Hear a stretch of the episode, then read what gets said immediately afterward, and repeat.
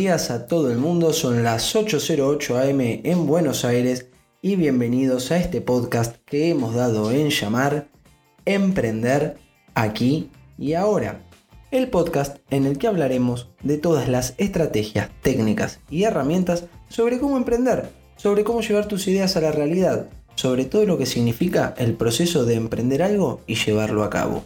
Hoy, programa del martes 21 de julio. Vamos a dedicarle el programa a Demian Sterman. Demian es periodista, escritor y especialista en creatividad para la innovación. Trabaja desde hace casi 30 años en los medios de comunicación, para, entre ellos trabajó en Radio Mitre, en FM 100 y Radio La Red.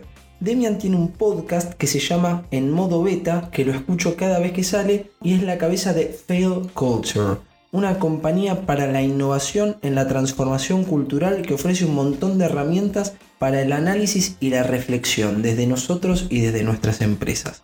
Demian sacó un libro hace poco que se llama Cultura Fail, que para serles sinceros no pude terminar de leer hasta ahora, pero me encantó, me encantó y es mi libro del próximo mes. Yo todos los meses trato de leer dos o tres libros y Cultura Fail está entre los que tengo seleccionados para agosto. Así que Demian querido, por tu apoyo para materializar este podcast, porque fuiste uno de los que me aconsejó, por tu buena onda de siempre, por tu pronta aparición en este espacio, porque te vamos a entrevistar y por todo el valor que agregás a los que trabajan con vos, este aplauso es para vos.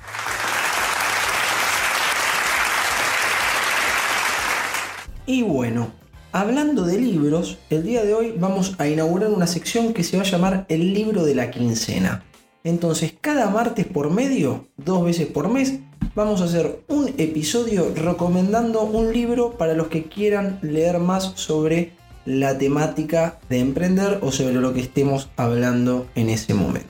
Y el primer libro que les voy a recomendar y que va a ser el tema de los capítulos de mañana, de pasado y del lunes, Generación de modelos de negocios, de Alexander Osterwalder, nunca me sale, es Alexander Osterwalder, que vive en Suiza y es autor, junto con Yves Pignou, de este libro que se editó en el 2009, se publicó en el 2009 y generó un cambio enorme en todo lo que es la ciencia de emprender. Este libro no es un libro tradicional, no está escrito de forma tradicional. Eh, de hecho, si alguna vez lo compran físico el libro, eh, tampoco su formato es tradicional. Es un libro muchísimo más alargado que lo convencional, está lleno de, de, dibujos y de gráficos y es muy muy visual. Es un libro que es más ancho que alto, para que se lo imaginen.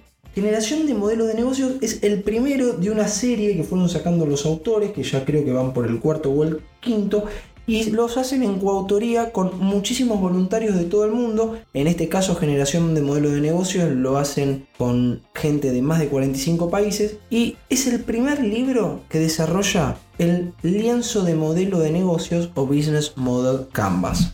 El Business Model Canvas, el Canvas como se dice vulgarmente, es un lienzo gráfico que se divide en nueve bloques que entre los nueve muestran todas las partes que tiene un modelo de negocios. Y este es el gran aporte que hace este libro. Introduce la herramienta del canvas, del lienzo de modelo de negocios.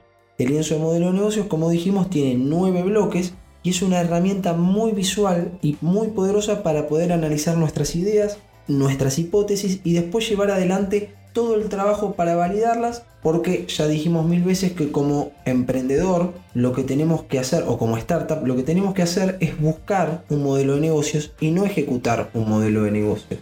Entonces vos tenés el Canvas, que es un lienzo grande que vamos a subir en mi web dentro de poco, pero lo pueden buscar mientras tanto. Tiene nueve partes y vos gráficamente ahí podés poner todas tus ideas que tienen que, tienen que ver con algún bloque de esos nueve. La primera parte del libro habla sobre este lienzo y lo explica para que lo podamos entender todos. Nos da un lenguaje en común. Habla sobre esas nueve partes que, les repito, vamos a ver mañana, pasado y el lunes. Estas nueve partes son segmento de mercado, propuesta de valor, canales, relaciones con los clientes, fuentes de ingreso, recursos clave, actividades clave, asociaciones clave y estructura de costos. Esos son los nueve bloques donde se plasma un modelo de negocios y se ve gráficamente cómo una organización crea, entrega y captura valor. Da ejemplos muy muy gráficos en cada bloque, eso está muy bueno, y da preguntas clave para que te guíes en entender cómo funciona esto. Y lo que más me gusta también es que da ejemplos de, de negocios reales, como por ejemplo Amazon, Nespresso, Apple. Tengamos en cuenta que es un libro que tiene 11 años. Entonces, por ejemplo, uno de los ejemplos que da es el iPod y la iTunes Store.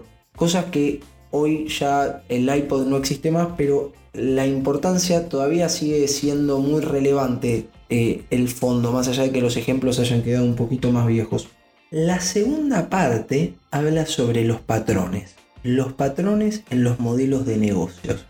Es decir, después de analizar cientos y cientos y cientos de modelos de negocios, se empezaron a dar cuenta de que hay ciertas cosas que funcionan de cierta forma y ciertas cosas que no. Esos son patrones. Esos patrones son modelos de negocios con características similares que te pueden ayudar a pensar los tuyos. En el libro describe cinco patrones. No se preocupen porque les vamos a dedicar un capítulo a cada uno. Pero esta parte es importante que entiendas que te sirve para que veas cómo son los modelos de negocios de otras empresas y cómo ese modelo de negocios te puede servir a vos en tu idea. La idea es la idea. El modelo de negocios es cómo, de qué manera vos plasmas en la realidad esa idea. Entonces, vos tal vez tenés una idea que es armar una página web de empresas de logística con empresas que necesiten el servicio de logística. Y ahí tenés el patrón de plataformas multilaterales que lo explica en el libro, que es el concepto que usa Uber para su negocio, que son plataformas donde una parte se beneficia si está la otra y viceversa. El valor que tiene la plataforma es porque del otro lado está la parte que necesita la otra. Este patrón de plataformas multilaterales lo usan un montón de empresas, desde Google que con su buscador une, entre paréntesis, anunciantes con individuos que buscan información relevante para esos anunciantes. Y bueno, como dije, Uber, Airbnb hacen lo mismo también. Así el libro te va explicando muchos patrones de modelos de negocios. Entonces vos cuando tenés una idea podés decir, uy, mira, el modelo de negocios de plataforma multilateral puede andar para esta idea. La tercera parte es el diseño, donde eh, describen un montón de técnicas y herramientas del mundo del diseño para ayudarte a crear modelos de negocios. Y va desde la creación de prototipos hasta el pensamiento visual. Hay muchas técnicas que enseñan a, aplicar, yo uso varias y las vamos también ir viendo en cada capítulo, pero es muy muy interesante. La cuarta parte es la estrategia, porque ya ahí ya nos dieron un lenguaje común. Y en la estrategia, en esta parte, te da distintas herramientas para poder analizar un negocio. Algunas ya las vimos, como por ejemplo el FODA. Eh, de hecho, entre paréntesis, les dejo en las notas del programa del capítulo de hoy, donde hablamos del FODA, el capítulo donde hablamos del FODA. Pero hay un montón de otras estrategias que también te, dan, como por ejemplo el análisis de clientes, de competidores, un montón, un montón de, de estrategias. Y la última parte habla del proceso. Y es donde se unen todas estas herramientas y las ponen en un orden cronológico para generar un proceso que te permita crear un modelo de negocios. Desde la movilización para prepararse para diseñarlo hasta su ejecución. Y si ustedes vieron el logo de Emprender aquí ahora, la parte de abajo que, parece un garabato está sacada de un dibujo de Damien Newman que refleja justamente esto y que está en la parte de proceso.